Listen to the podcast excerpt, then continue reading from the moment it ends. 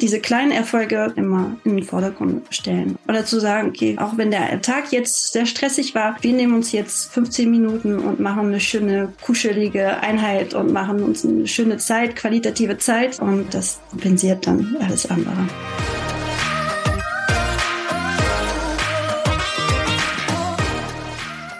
Herzlich willkommen zu dieser Folge deines Lieblingspodcasts Potenzialfrei stark mit Leserechtschreibschwäche und Rechenschwäche. Danke, dass du so treu diesem Podcast zuhörst. Ich habe mich mit Adeline getroffen. Sie ist Coach für frühkindliche Mehrsprachigkeit.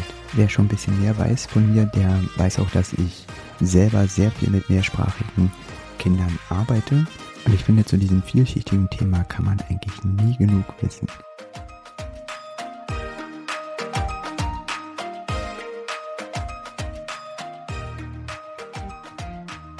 Hallihallo. Hallo, Mio. Das ist total schön, dass, ich, dass du da bist. Ich bin gerade gestockt, weil in meinem Kopf wollte ich deinen Namen gerade Englisch aussprechen, aber das ist ja nicht korrekt. Wie spricht man denn deinen Namen korrekt aus? Die Frage wird mir sehr, äh, sehr oft gestellt. Es ist ein türkischer Name, äh, also der Nachname ist Hurmace, das ist mhm. die türkische Aussprache. Und mein Vorname ist französisch Adeline. Das ist die richtige Aussprache. Aber ich bestehe da nicht unbedingt auf, äh, darauf, dass es richtig ausgesprochen wird. Das ist ein total schöner Name. Also er klingt Danke. schön. Mhm. Danke. Ich finde es total schön, dass wir Zeit gefunden haben, da wir ja festgestellt haben, dass unsere Kalender ein bisschen konträr laufen. Ja. Und ich wollte einfach gleich mal einsteigen.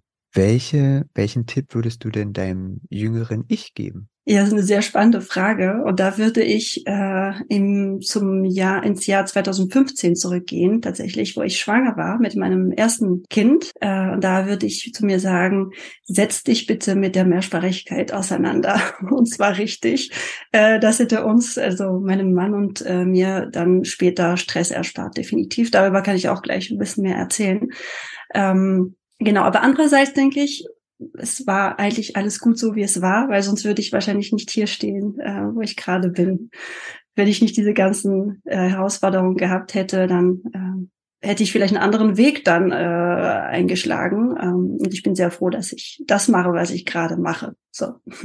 Na, dann frage ich doch gleich mal nach. Was machst du denn?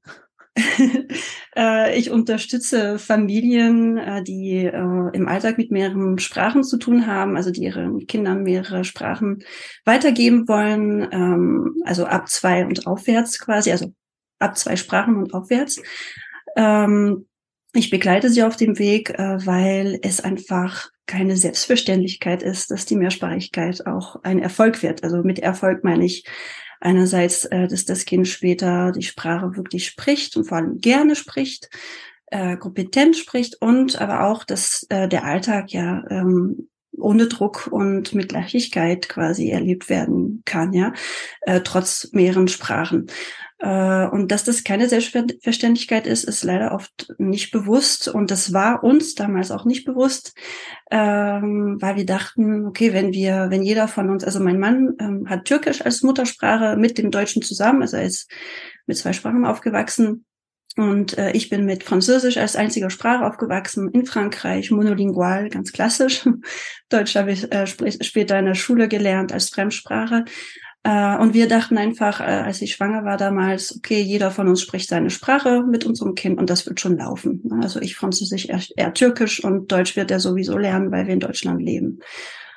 Äh, und das hat auch am Anfang sehr gut funktioniert, muss ich sagen. Und dann, äh, als unser Sohn dann zweieinhalb Jahre alt war ungefähr, da ging er schon äh, seit einem Jahr in die Kita, im Kindergarten, äh, da haben wir festgestellt, okay, das, äh, das funktioniert nicht. Also er spricht weder Französisch noch Türkisch. Am Anfang hat er unsere Sprachen noch gesprochen, aber zu dem Zeitpunkt dann nicht mehr. Und er hat sie auch wirklich explizit abgelehnt ne, und gesagt, ich will, ich will die nicht sprechen. So. Und äh, da dachten wir, okay, wir müssen etwas machen, weil äh, erstens sind unsere Sprachen uns sehr wichtig. Es ist uns sehr wichtig für die Bindung zu den zu der Familie, zu den Großeltern beiderseits, die die deutsche Sprache ja nicht sprechen. Und außerdem sind das einfach unsere Herzenssprachen, ja, und die wollen wir auch mit weitergeben. Äh, gleichzeitig wollten wir natürlich auch keinen Druck ausüben. Und äh, das war dann der, der Auslöser. Da habe ich gedacht, äh, okay, wir, wir unternehmen was. Und ich bin dann in die Thematik eingestiegen. Ich komme ja sowieso schon aus dem Bereich Also ich habe ähm, äh, Germanistik und äh, Anglistik studiert und dann habe ich im Bereich Kulturwissenschaften promoviert. Also ich komme da schon aus der Schiene sozusagen und hatte sowieso schon immer eine Leidenschaft für, für Sprachen allgemein.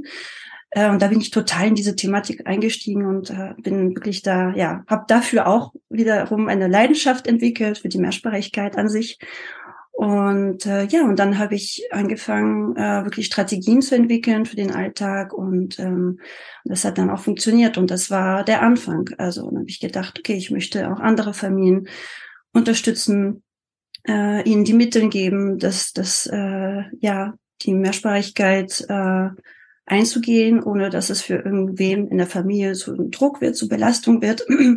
Wir haben ja als Eltern schon genug Stress im Alltag, ja, wir haben schon genug äh, Faktoren, die uns belasten und äh, die Mehrsprachigkeit sollte nicht dazu gehören. Und das war dann, das ist dann meine Herzensmission sozusagen, weil ich, ich habe auch einfach festgestellt, ja, ich war sehr viel in Kontakt mit anderen mehrsprachigen Familien und multikulturellen Familien und äh, bei sehr vielen ist es einfach so, dass das Kind irgendwann die Sprache nicht spricht, die, die nicht die Landessprache ist, ja. Also ich nenne mhm. das die Nicht-Landessprache und die Landessprache. Ne? Genau. Und äh, ja, da ist viel zu tun. Was mir gerade auffällt, bei mir im Kopf wäre auch gewesen, ja, wenn die Eltern das machen, weil ich kenne die ähm, den Ansatz, dass der auch empfohlen wird, ähm, dass die Eltern jeweils in ihrer Herzenssprache mit den mit ihren Kindern reden sollen und dann wird das ja was. Äh, Gibt es denn noch so so eine ein Gedanken, der existiert, wo du sagst aus deiner Erfahrung, nee, das kann richtig schief gehen? Mhm. Ähm, ja, eben zu glauben, dass äh, ähm, also gerade wenn die eine Sprache wenig Kontakt hat, ne, also wie zum Beispiel bei uns es der Fall war, äh, Französisch war quasi nur durch mich im Alltag präsent. Ja, die, der Kontakt zu den Großeltern natürlich ist auch ein bisschen da durch äh, Handy und solchen Sachen, aber ist nicht dasselbe. Und das dann zu glauben, dass das äh, dass das ausreichen wird, weil ähm, dann legt man nicht von Anfang an die richtigen Grundlagen, damit es diese Bindung zu der Sprache auch wirklich äh, ja stark ist. Und diese Bindung ist wirklich die Grundlage, die wichtigste Grundlage. Wenn sie einmal da ist, dann kann der Mehrsprachigkeit nichts im Wege stehen, weil das Kind wird immer diese innere Motivation, die es sowieso am Anfang, ja, in den ersten Lebensjahren haben die Kinder diese innere Lernmotivation für Sprachen. Die sind da total offen und können auch alles aufnehmen. Ähm, und da die Bindung zu schaffen, ist enorm wichtig, weil wenn man diesen Zeitpunkt verpasst, dann ist natürlich noch vieles möglich, aber dann erfordert das vielleicht mehr Arbeit und man muss vielleicht aktiver noch viel, noch mehr machen und vor allem man muss halt, ähm, man will ja nicht gegen das Kind quasi oder das Kind äh, zwingen müssen, ja natürlich, man will ja nicht sagen müssen, so wir setzen uns jetzt hin und sprechen äh, Französisch heute mal und äh, das Kind sagt, ah, ich habe keine Lust. Ne? Und wie soll man dann da rausgehen? Und lieber vorher schon anfangen, die Grundlagen zu legen, äh, dass man nicht gar nicht dahin kommt. Ja, dass das Kind von sich aus gern die Sprache annimmt und lernt. Ähm, und ein anderer, wirklich für mich sehr wichtiger Gedanke, der immer noch sehr stark äh, verankert ist, äh, ist zu glauben, dass Mehrsprachigkeit zu Problemen führen kann ähm, gerade in der Sprachentwicklung. Und ich kenne auch viele Familien, die dann zu mir kommen und sagen, ach, wenn ich sie früher gefunden hätte, äh, ich habe meine Sprache aufgegeben, weil mein Kind Sprachschwierigkeiten hatte im Alter, im jungen Alter. Und äh, da wurde mir gesagt, es wäre besser, die meine Sprache wegzulassen. Äh, und ähm, ja, und das finde ich sehr schade, weil das Wegnehmen einer Sprache wird das Ganze nicht erleichtern, ein vereinfachen im Gegenteil. Manchmal wird es auch ähm, kann das das Ganze nochmal erschweren, ja, weil äh, ich sage immer, eine Sprachkompetenz, also es ist nicht so, dass das Kind eine Kompetenz in einer Sprache hat, dann eine komplett andere Kompetenz in einer anderen Sprache hat. Sprachkompetenz ist als, äh, als, als Gesamtes zu betrachten. Ja? Wenn ein Kind bestimmte Kompetenz schon in einer Sprache hat, dann können sich diese Kompetenz auch in die andere Sprache übertragen. Und wenn ich diese eine Sprache wegnehme, dann nehme ich dem, dem Kind bestimmte Kompetenzen weg. Und äh, das sollte nicht passieren. Genau, und das, das finde ich immer wichtig zu sagen. Ist auch meine Erfahrung, dass ähm, wenn man mehr darauf eingeht, welche Kompetenzen da sind durch die unterschiedlichen Sprachen und auch ähm, die unterschiedlichen Erfahrungen und dann eben auch gegeneinander abgleichen und eben auch entdecken, oh, ich kann das ja auch in der anderen Sprache nutzen, das, was ich da mir erobert habe, dass das unheimlich bereichernd ist und auch für Selbstbewusstsein total wichtig ist. Ja, und vor allem, man darf nie vergessen, wie wichtig die, die Authentizität in der Kommunikation zwischen Eltern und Kind ist. Und diese Authentizität kann ich nur dann haben, wenn ich wirklich mich in einer Sprache ausdrücke zu meinem Kind, die ich wirklich perfekt beherrsche, wo ich wirklich alles ausdrücken kann, Gefühle und so weiter. Es muss nicht die Muttersprache sein. Es muss nicht, weil es gibt auch Kinder, die zweisprachig aufwachsen und die haben dann doch in der einen Sprache eine stärkere Kompetenz und die sagen, ja, meine andere Sprache ist doch meine Herzenssprache ähm, dann kann man schauen, okay, wie kann man die andere Sprache trotzdem weitergeben, aber ohne dass die vielleicht, dass das die Hauptkommunikationssprache wird, ja. Weil es ist unglaublich wichtig, dass man überhaupt auch mit dem Kind spricht und viel spricht. Und äh, da darf es keine Hemmungen geben, ne, dass man denkt, ach, das hätte ich jetzt gerne gesagt, aber ich kann das gar nicht ausdrücken in dieser Sprache, äh, dann bremst man automatisch auch die, die Sprachentwicklung. Ja? Äh, das ist mir dann auch immer sehr wichtig. Ähm, ne, die, die, die Sprache, die man als Hauptsprache sprechen sollte, sollte die Herzenssprache sein und oder die, die man am besten beherrscht, auf jeden Fall. Ähm, was kann denn wegfallen, äh, wenn man in der Sprache kommuniziert, die, die nicht die Herzenssprache ist oder in der man nicht so breit gefächert sich ausdrücken kann. Mhm.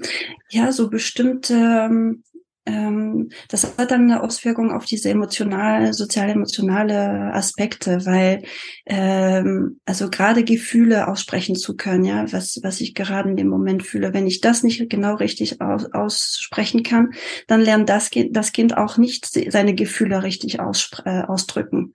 Ja, und das ist, kann dann wiederum äh, ähm, ja einen Einfluss darauf haben, wie es im, im, im Alltag mit seinen Emotionen auch umgeht, zum Beispiel. Ja, das ist jetzt so ein, ein Beispiel. Oder wie ich eben meinte, dass man einfach automatisch dann bestimmte Sachen weglässt aus der Kommunikation, weil man denkt, okay, es ist mir jetzt doch zu schwierig, das in der Sprache auszudrücken.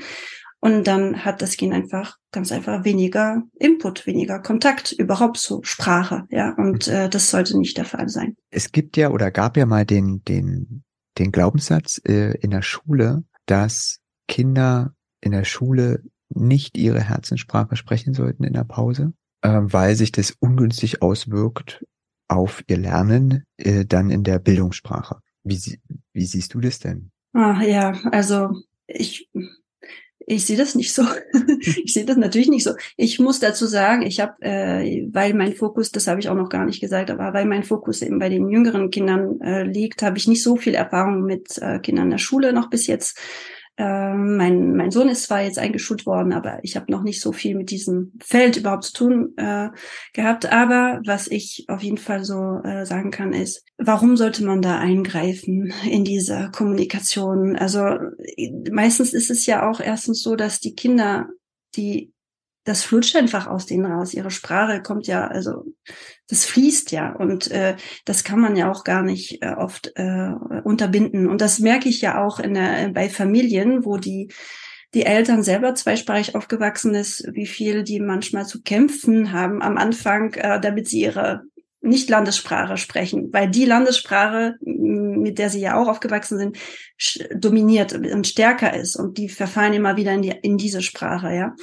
Und äh, da stelle ich mir das einfach unmöglich vor, äh, Kindern in der Pause, also in, in der Schule zu sagen, okay, äh, bitte nicht in, in eurer Sprache sprechen. Aber vor allem würde ich sagen, ich sehe das nicht so, dass das einen negativen äh, Einfluss auf ihr Lernen hat. Äh, ich wüsste auch nicht warum, weil sie ja den Kontakt zu der deutschen Sprache sowieso genug ähm, woanders holen. Ja, natürlich ist es immer die Frage, was hat das Kind für einen Background auch oder wie lange schon ist es im Kontakt mit der deutschen Sprache. Aber dann würde ich versuchen, eher zu schauen, okay, wie kann ich den, den Kontakt zu der deutschen Sprache woanders stärken noch? Also vielleicht außerhalb der Schule oder vielleicht innerhalb der Schule mit bestimmten noch äh, zusätzlichen Angeboten. Ähm, aber diese Kommunikation, die zwischen Schülern passiert, äh, da, da finde ich schwierig, da einzugreifen oder Sachen zu verbieten. Ja, wie, wie siehst du das? Hast du dazu auch einen Standpunkt? Na, ich finde es ähnlich schwierig, ähm, wie du das beschreibst, ähm, mehr aus einer anderen Perspektive, wenn ich ähm, die ganze Zeit in der Bildungssprache bin und ich aber einige Sachen nicht so ausdrücken kann. Also zum Beispiel wieder Emotionen und Gefühle. Und dann muss ich das irgendwo lassen. Und ich muss auch die Möglichkeit haben und den Raum. Und dann sehe ich schon die Pause da als Raum, äh, mich dann einfach auszudrücken, wo ich mich gerade wohlfühle. Äh, und auch den Eindruck habe, ich kann das so kommunizieren, wie ich das gerade brauche in dem Moment. Also den Aspekt sehe ich da noch. Und es ist halt also selber aus der Erfahrung, dass ich deutschen Schulsystem war und dann ins englische System gesprungen bin. Es ist ja auch unheimlich anstrengend und ich brauche ja auch eine Pause. Und das ist natürlich in der Sprache, in der ich äh, ähm, primär unterwegs bin, viel, viel einfacher dann auch mal abzuschalten, als wenn ich dann immer noch die ganze Zeit in der anderen Sprache bin. Das war ein sehr äh, wichtiger Punkt, den du da erwähnt hast, den ersten, also das war natürlich auch, aber zu dem ersten wollte ich noch ergänzen, es ist wichtig, auch genau, wenn die Kinder sowieso schon in der Landessprache vielleicht bestimmte ja, Schwierigkeiten haben oder länger brauchen, um äh, zum Beispiel diese Schriftsprache zu, zu erlernen, äh, dass die trotzdem durch ihre andere Sprache, die sie sehr gut beherrschen, dieses Selbstbewusstsein haben, ja, einfach dieses Gefühl haben, ich bin kompetent in Sprache. Nur ich muss die deutsche Sprache zwar noch weiter vertiefen, aber ich bin ein kompetenter Sprecher, ja, und das ist äh, auch sehr wichtig allgemein für die Sprachentwicklung. Und ähm, weil sonst kann das auch in anderer, das kann wiederum dann irgendwann vielleicht doch zu einer ähm, Ablehnung der der anderen Sprache gehen. Also dass wenn das Kind, ich kann mir vorstellen, wenn das ein junges Kind ist, äh, bei Jugendlichen nicht, aber wenn es ein junges Kind ist, dem man immer sagt, ja, äh, bitte die deutsche Sprache sprechen, die deutsche Sprache sprechen, dass es irgendwann sagt, okay, meine Muttersprache, also die andere, die ist nicht wertvoll. Und äh, das führt dann vielleicht wiederum zu anderen Problemen, die vielleicht eher auf der Ebene eben der emotionalen äh, Identität oder der sozialen Identität dann sich bewegen. Ja, Und das ist ein wichtiger Punkt. Mhm. Und es hat ja dann auch wieder tiefgreifende Auswirkungen. Mhm, da gibt es eigentlich drei Hauptsituationen und dementsprechend biete ich dann unterschiedliche Formen von Begleitungen an. Also ich habe ähm, sowohl punktuelle Beratungen, Online-Kurse und Coachings und ähm, meistens sind die Eltern, aber ich bin da auch offen. Also wenn ihr, ich habe auch manchmal ganz, ich hatte schon Familie, äh, Familien, die wirklich ganz ausgewöhnliche außergewöhnliche Situationen hatten, wo ähm, das Kind zum Beispiel mit äh, drei Jahren plötzlich durch einen neuen Lebenspartner äh, der Mutter in, mit einer neuen Sprache in Berührung kam. Das ist dann, ne, also bei für sowas bin ich auch da. Aber die drei Hauptsituationen äh, sind erstens das Kind wird bald geboren oder wurde vor kurzem geboren und die Eltern überlegen sich, wie sollen wir das mit unseren Sprachen machen? Das äh, oder überhaupt welche Sprachen sollen wir weitergeben, wenn es mehrere Sprachen gibt bei den Eltern? Äh, und äh, welche Strategie können wir da eingehen, dass es für sich für alle in den Alltag sich auch gut anfühlt, ja, dass alle sich wohlfühlen damit. Und vor allem, dass auch funktioniert, also dass die Sprachen stark genug werden, weil das ist immer die Frage, wie man die Balance da schafft, ne? dass die Nicht-Landessprachen stark genug werden und nicht von der Landessprache dominiert werden. Das ist der erste Punkt. Dann gibt es Eltern, die kommen zu mir, das Kind ist schon ein bisschen älter, so wie mein Sohn damals und sagen, mein Kind spricht meine Sprache nicht und ich bin verzweifelt. Äh, was, was kann ich denn jetzt noch machen? Ich ich fange selber an, jetzt die, die Landessprache zu sprechen, weil ich habe das Gefühl, er versteht mich da mehr besser und ich habe Angst, dass ich später mit meinem Kind nicht meine Herzenssprache sprechen kann. Und genau, das ist die zweite Situation. Und die dritte ist dann, ähm, wenn, wenn eben kind, äh, Eltern in, ins Ausland gehen oder zurück kommen wollen aus dem Ausland. Und äh, es geht darum, dass das Kind plötzlich mit einer neuen Sprache in Berührung kommt. Ähm, wie geht man damit um? Also wie kann man da das Kind auch stärken und ihn vielleicht darauf vorbereiten?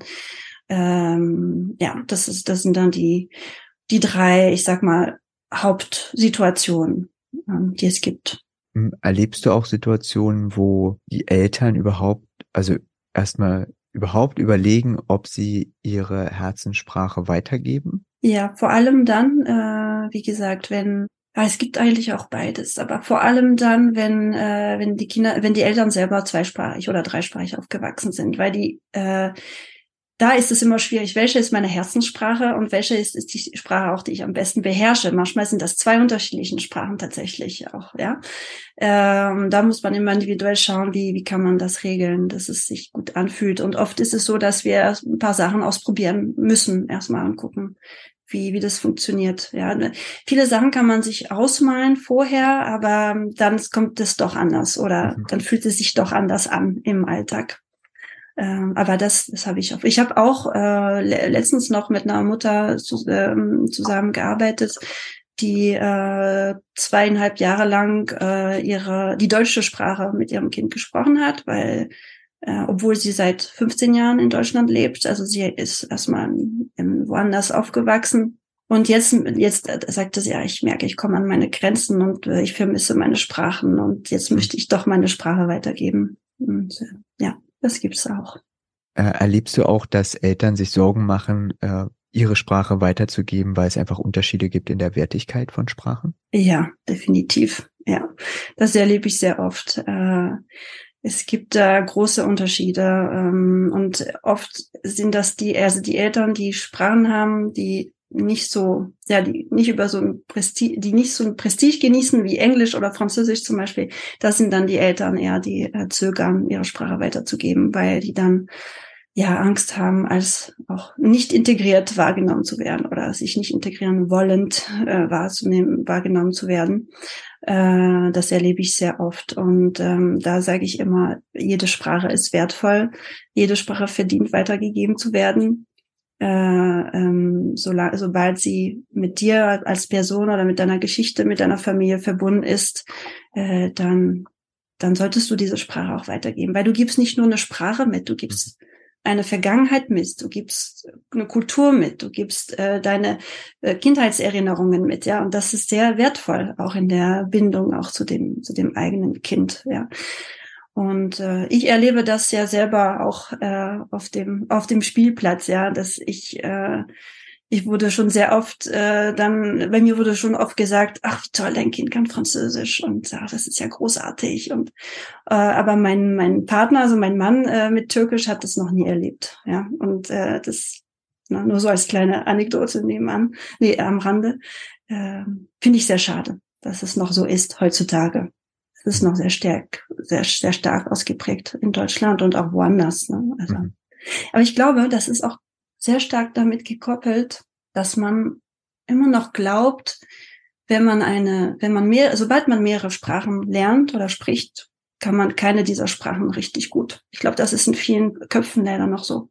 Man kann, also, dass man davon ausgeht, die Kompetenz kann eines Muttersprachler, äh, eines mehrsprachigen Kindes kann nicht gleich einem monolingualen Kind sein in der einen Sprache. Natürlich wird es nicht unbedingt, es wird nicht in jeder Sprache eine ähnliche Kompetenz haben. Es wird natürlich eine, äh, Sprachen geben, die es weniger gut beherrscht. Das ist aber auch okay. Das, ne, so, das kann sich auch immer wieder entwickeln oder verändern im Laufe des äh, Lebens.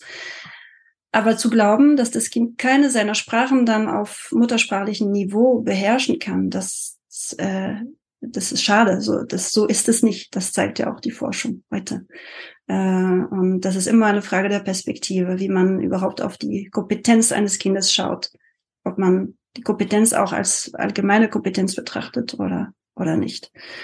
Und, ähm, und ich denke einfach, dann ist es damit gekoppelt, weil man sich denkt, okay, die englische Sprache, das kann dem Kind später was bringen. Was soll ihm schon die türkische Sprache bringen, ja? Beruflich. Ja, wenn man es nur auf die Sprache bezieht, ne? Mhm. Ja, ja, ja, genau. Ist das auch, es ist auch noch viel mehr, ja, der kulturelle Aspekt natürlich, ja. ja. Also. Ben, vielen Dank für den Gern.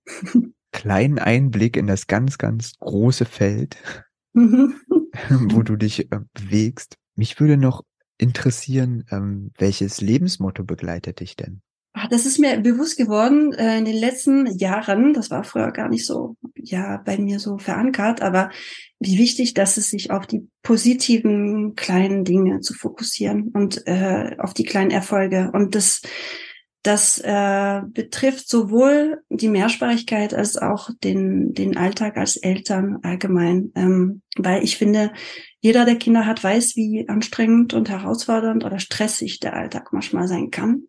Man kommt ständig an seine Grenzen, äh, also oder oft an seine Grenzen und ähm, dass man da schafft, den Abstand zu nehmen und zu sagen, okay, was was hat heute gut geklappt, was habe ich heute gut gemeistert, welche Situation habe ich gut gemeistert, welche vielleicht nicht so, aber kann ich beim nächsten Mal anders machen oder besser machen.